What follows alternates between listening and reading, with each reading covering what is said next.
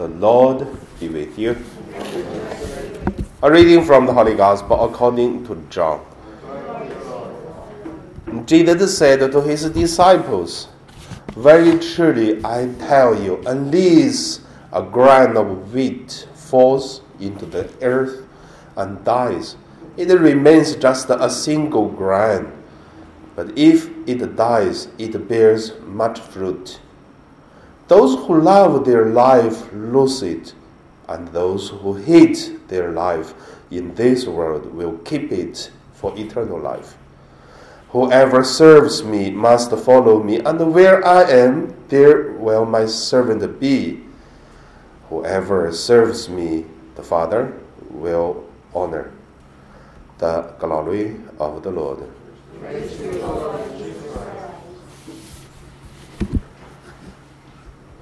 So, based on today's uh, the martyrdom of uh, St. Lawrence, and also based on today's the gospel about uh, uh, sowing the seeds in the ground, die and then produce much fruit. Based on this story, I believe it's very interesting to share about uh, uh, lost and gain. Means um, it cost something, then we got something, or we, we give up something, we have something. I mean, that's the basic things. In Chinese, I found it's more interesting words than English. In Chinese, we used to say "舍得"嗱，有舍啦，先有得。So first, let us look at uh, lost and gain. These uh, two interesting uh, things in uh, generally understanding. Secondly, I would say let's take a, a religions or uh, spiritually meaning. Uh, generally, let's look at, uh, I would say, everyone know you have to work hard so that uh, you have some good result. If you don't work hard, then you got nothing. Like students have to study hard so that you can have a good result. A farmer, which is you have to go to uh, early morning to go to the farm and then work hardly, and because the earth, the farm never lie, how much you put labor on, and how much you harvest, that is uh, lost and gain, uh, what you put and what you get. And also, we used to say uh, a lot of like, uh, if you uh, do your best to uh, work, you may not uh, uh, successful. But you do not do any hard work, for sure you fail. So all these kind of ideas give us is you have to call something, you get lost gain. This kind of meaning.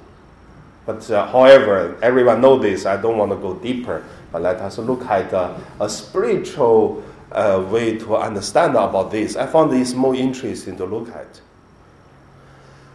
Uh, I would like to two things to look at this uh, lost and gain. Said that in Chinese, said that so this word before, you know, there's no such word. When did we have this word? Said.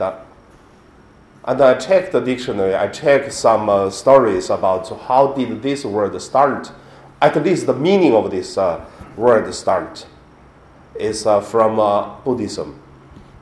Uh, Liu Fan Sei Fan. So the four teachers of uh, a monk called Liu Fan is a great monk. And then his idea is very interesting because, you know, in the Buddhist uh, understanding, they said, you know, a person is like a, a, a tree of, uh, I mean, kind of um, a Buddhist tree called uh, Poutai. So the tree, like you like a tree to live. In the Catholic way, we think each of us like a, a grape, the one um, branches and then the, the plants of uh, uh, grape one. And in the Buddhism is uh, another. It's not uh, one uh, the plant, but it's uh, poutai. So they said a person like a potty. So then your whole body like a, a mirror. You have to uh, clean it. You have to shine. You have to know in the old time there is no such glasses mirror, which means uh, uh, coppers, the material. Then you have to shine. You have to sanding. You have to do a lot of the work. The more you you clean is more uh, shining, then you can see more. That is why use the Buddhist uh, uh, spiritual way to understand a person like this uh, uh, mirror. Then you have to sand do all the time so that, and then, but uh, I, I, I remembered when I studied that time. Uh, I'm not very good at memories, but I always I remember something I think is very interesting. In Chinese, we say, 诶菩提本无树，明镜咧而非台。本来咧无一物，何处惹尘埃 ？So in English, I would say it's a little bit difficult to translate, but however, it said like, uh, no, the uh, Liu Fan. So the, the, the, the, the monk, he said, you know, the, the person is not a tree. And also, we are even not uh, a mirror. So, how do you say, if there is no tree already, why you always have to put water and make it uh, live? Or if no mirror, what kind of thing you're going to uh, uh, clean to sun? And then the idea is everything is no value you're looking for is spiritual life. But uh, in the Catholic way, it's also very interesting to look at. And Jesus said, you have to give up. Give up your mother, your father, your uh, sister, all these things. And in the beginning, when I read the Bible, I found what Jesus said is so tricky. How could we give our mother, give our father all this? And then later on, I also noticed one thing. People come to Jesus to say, Oh, Master, there is a lady who is uh, married and then did not have a child. And then uh, after uh, the husband died, according to the Jewish law, and then she has to marry her husband's younger brother. And then they married again, and then no child, and then the next husband is next brother, and then seven times after that, all died and no child. So who is this lady's husband in heaven?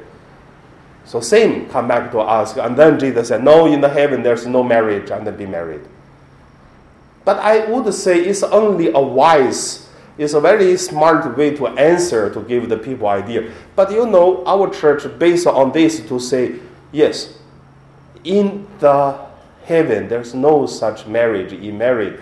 But based on this, I would say, many people ask me, Oh, Father, when I go to heaven, see my husband or see my wife, does my husband still remember me? I'm, uh, do you still remember we are one couple, father and mother? Do we still remember?